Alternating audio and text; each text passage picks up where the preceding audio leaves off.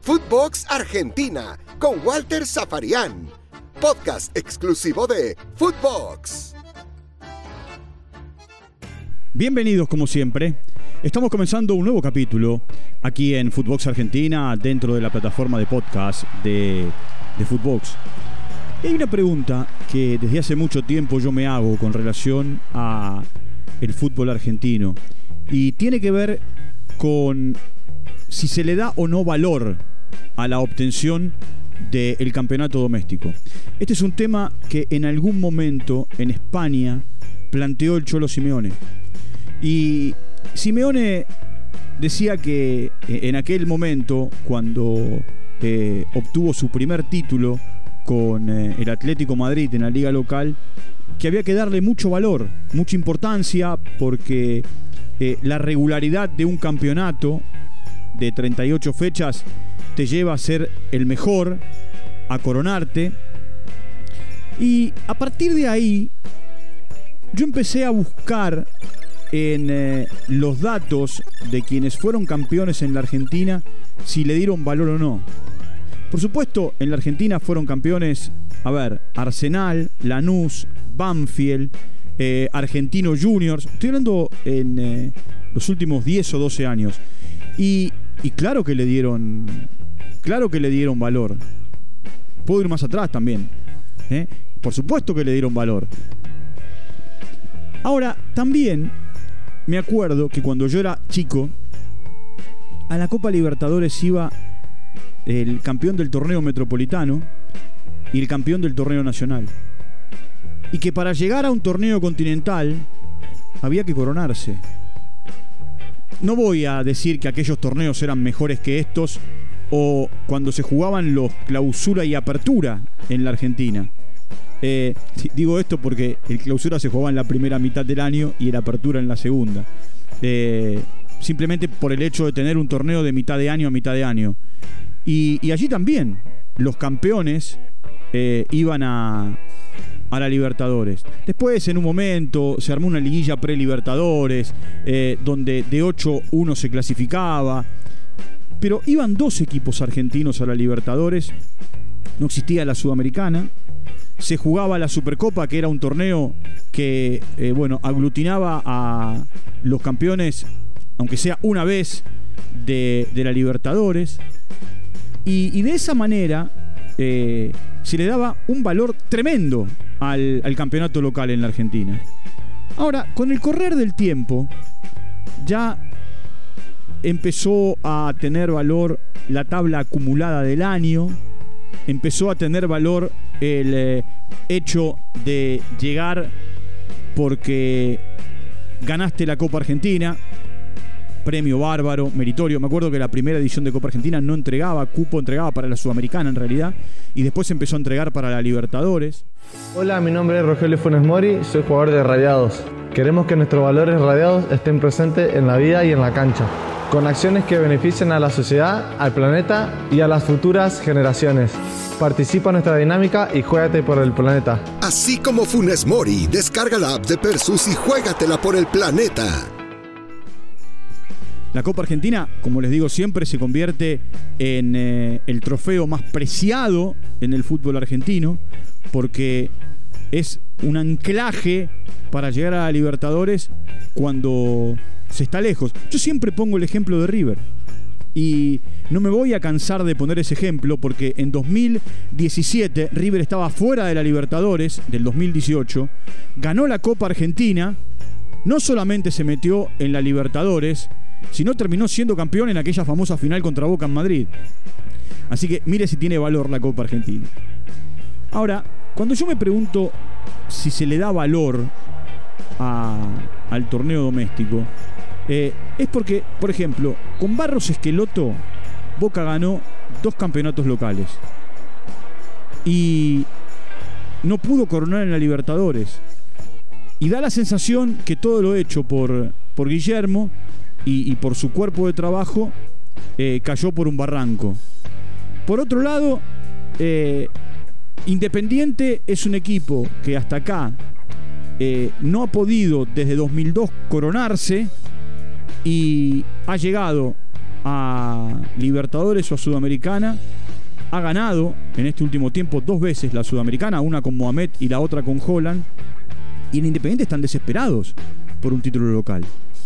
En Racing, eh, como los presidiarios, que se entienda bien la metáfora, ¿no? Contaban los días hasta que aquel famoso post-tiempo navideño del el año 2001 y con 35 largos años de espera, terminó siendo campeón de la mano de Reinaldo Merlo, o aquellos 21 años que esperó San Lorenzo para en 95 coronarse campeón en Rosario de la mano del Bambino Veira. Ahora, también es cierto que hoy hay seis cupos para los equipos argentinos en la Libertadores y hay seis cupos para los equipos argentinos en la Sudamericana. Y que hoy entrar a la Sudamericana lo que genera es tener recursos genuinos en moneda extranjera. La situación económica en la Argentina eh, es complicada, ya desde hace un tiempo largo, y los recursos en, eh, en moneda extranjera, en dólar, se cotizan y alto. El campeón del torneo del primer semestre, el campeón del torneo del segundo semestre, el campeón de la Copa Argentina y los tres mejores del año. Esos son los seis que van a la Libertadores, salvo que algún equipo argentino gane la Sudamericana. Este año no es el caso porque los brasileños han monopolizado absolutamente todo en las dos copas y hay un séptimo equipo. Pero son seis y seis. Y después en la tabla acumulada, eh, los seis equipos que siguen a los clasificados a la Libertadores van a la Sudamericana. Por eso yo hablo del valor del torneo local. En un momento determinado, para River, era moneda corriente ganar los torneos locales. De hecho, River es el campeón, eh, el equipo con más campeonatos en, en el fútbol doméstico, en la era profesional. Y era moneda corriente. River ganaba los campeonatos. Hasta llegó a ser tricampeón del fútbol argentino. Eh, y la gran obsesión era ganarle a Boca, que en aquel momento le costaba. Y por supuesto, eh, llegar a finales en el plano internacional lo terminó logrando de la mano de Ramón Díaz, 10 años después de haber sido campeón de América con Beira en el 86, eh, y pudo coronar en el 97 en, en la Sudamericana. Pero yo insisto, aquella situación planteada por Simeone cuando le ganó el mano a mano al Barcelona de Martino y terminó siendo campeón, diciendo que eh, hay muchos equipos que no le dan valor al torneo local, eh, lo, busco para aplicar en la Argentina. Bayern Múnich viene de ganar nueve títulos consecutivos en Alemania. ¿Y ustedes creen que no le dan valor a la Bundesliga? ¿O los nueve títulos conseguidos por la Juve que se truncaron ahora en la temporada pasada con el Inter, ¿ustedes no creen que es una frustración para la vecchia señora? ¿O que el eh, Real Madrid y el Barcelona hayan quedado detrás del Atlético de Madrid, ¿no es una frustración? ¿O que el Liverpool en un momento determinado haya podido romper con eh, la sequía de no haber sido campeón en lo que se llama English Premier League de 1992 para acá. Después, por supuesto, eh, los torneos eh, domésticos son importantes, tienen, eh, tienen sus, sus particularidades. no sé, yo creo que Ancelotti lo contratan también para, para, llegar a la final de la Champions, a Guardiola lo mismo, que el objetivo de Nagelsmann hoy es también ese, por poner ejemplos en Europa, o de Pochettino en París Saint Germain. Eh, ahora, en la Argentina, en la Argentina eh, hay muchos clubes, muchos equipos que no le dan valor al campeonato local, a la obtención del campeonato local. Que se festeja, sí, se disfruta, pero que la obsesión está en el plano internacional. Que se proyecta. Es más, hay dirigentes en la Argentina que cuando arman los balances anuales de sus equipos, sin saber hasta si se van a clasificar a copas, proyectan en ese balance ingresos hasta semifinales, en algunos casos, en otros hasta cuartos. Por eso, esta obsesión y desesperación por eh, clasificarse a la Copa Libertadores y a la Copa Sudamericana. Hoy en la Argentina, River es el dueño absoluto del campeonato. Daría la sensación que si no pasa nada raro va a quedarse con el título. River va a jugar hoy con Argentinos. Eh, Talleres, que es el escolta, va a jugar hoy con Lanús. Después aparecen Vélez, Boca y Lanús en, esta carrera eh, hacia el título. Ahora, si yo veo la tabla de las copas, bueno, Vélez da la sensación que está dentro. ¿Por qué? Porque quedan 18 puntos y. Eh, perdón, quedan 21 puntos por jugar y le, lleva 10 al cuarto que es Boca y al quinto que es Talleres. River es segundo, pero está primero en la tabla, entonces da la sensación que también. Colón está clasificado por ser campeón del torneo anterior. Entonces ahí empiezan a jugar el cuarto, el quinto y el sexto lugar en, la tabla. Eh, en este momento, Vélez, River, Colón, Boca, Talleres de Córdoba y hay que esperar por el campeón de la, Copa Argentina. Que dentro de estos equipos que están ahí, Talleres está en semifinales, Boca está en semifinales, eh, Argentinos y Godoy Cruz vienen más atrás.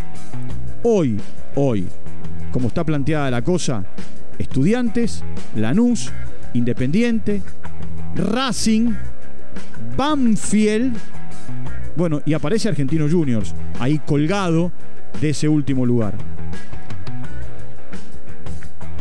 Después hay otra historia que es cómo jugar la doble competencia.